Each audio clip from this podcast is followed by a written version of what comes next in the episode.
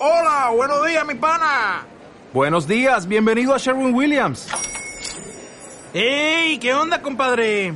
¿Qué onda? Ya tengo lista la pintura que ordenaste en el ProPlus app. Con más de 6.000 representantes en nuestras tiendas listos para atenderte en tu idioma y beneficios para contratistas que encontrarás en aliadopro.com. En Sherwin Williams somos el aliado del PRO.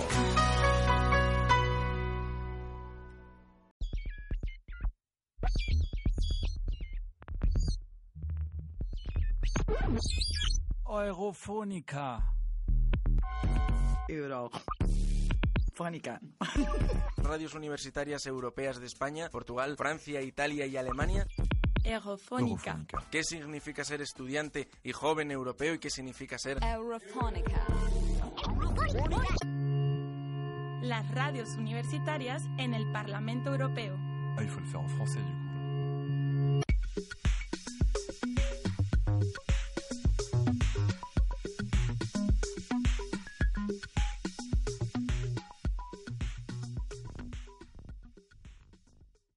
España, en lo que va de 2015, 48 mujeres han sido asesinadas por 48 hombres.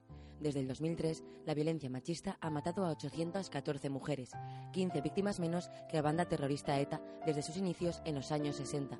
55 años para matar a 829 personas, frente a 15 para matar a 814 mujeres, y titularlo siempre como un suceso. Por tanto, no podemos hablar de un caso aislado, estamos ante todo un fenómeno de violencia estructurada desde hace siglos. ¿Qué está pasando en España para que la violencia de género no se equipare a la violencia terrorista? ¿Por qué no hay un pacto de Estado? ¿Podemos hablar de un verdadero terror contra las mujeres?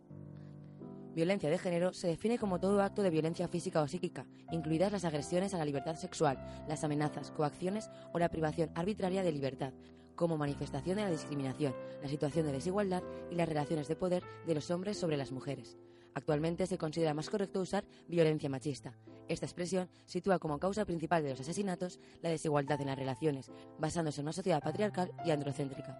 Alude a la forma de pensar, de sentir y de comportarse de los hombres que ejercen la violencia contra las mujeres. Atrás quedó el mal llamado crimen pasional, que es culpaba al asesino, o violencia doméstica, una definición patriarcal que relega estas agresiones al ámbito del hogar, como si fuera una cuestión de andar por casa. Muchas personas relacionan únicamente la violencia machista con el maltrato físico grave y continuado hacia la pareja, por medio de golpes, palizas, insultos, amenazas y, en última instancia, la muerte. La violencia machista es como un iceberg, en el que solo vemos la punta, pero debajo del mar hay mucho más, va aumentando con el paso del tiempo. Y no tiene por qué ser únicamente un moratón, una amenaza o una agresión sexual. La peligrosa base de esta violencia se encuentra en pequeñas acciones que justificamos porque el amor todo lo puede. Algunos ejemplos, celos, vigilancia, censura o crítica hacia la ropa, hacia las amistades. En el último informe del CIS sobre la percepción de la violencia de género en la adolescencia y la juventud, los 2.500 jóvenes entre 15 y 29 años consideran la violencia de género como algo totalmente inaceptable, pero para el 33% de los chicos y chicas es aceptable en ocasiones o inevitable controlar los horarios de la pareja, impedirle ver a ciertas personas y decirle qué cosas puede o no hacer. Veamos qué opinan los universitarios. Bajo mi punto de vista no debería ser así, porque cada una, cada persona, digamos que tiene su independencia, es una persona libre por sí misma y no tiene por qué aguantar o sentirse bajo la presión de su pareja. Yo creo que es un poco la incultura que domina en España. Nos guiamos mucho por, por medios de comunicación partidistas, no, ya no ni de un partido ni de otro, pero muy sesgados. Y pienso que, que, que esa incultura es lo que forma una opinión errada. Es verdad que mucha gente lo ve normal, e incluso hay, sobre todo chicas, que incluso les gusta. Pienso que es una cifra demasiado alta, por no decir altísima. Pienso que en una pareja no puede haber ni control tanto por parte de la mujer al hombre como por tanto del hombre a la mujer. Me parece que es un porcentaje bastante alarmante. El que tanta gente considere que lo pueden controlar es para echarse a llorar. No sé, creo que ese porcentaje da mucho que pensar y más teniendo en cuenta que hoy en día las redes sociales son las que nos controlan. Los resultados son un reflejo cultural de la sociedad. El mito del amor romántico está detrás de consentir a la pareja que restrinja las libertades de la persona justificándolo con la idea de que el amor es entrega total, posesión y exclusividad. ¿Soluciones? Por ejemplo, las planteadas en la mesa redonda de uno de los programas de La Vuelta a la Manzana, un programa de radio feminista de Zaragoza. Pues hombre, a corto plazo ninguna. Tendrán que pasar generaciones, porque el género es una cuestión cultural. La educación es lo primero. Esto hay que aprenderlo a los tres años, cuando uno o una se incorpora al orden lingüístico.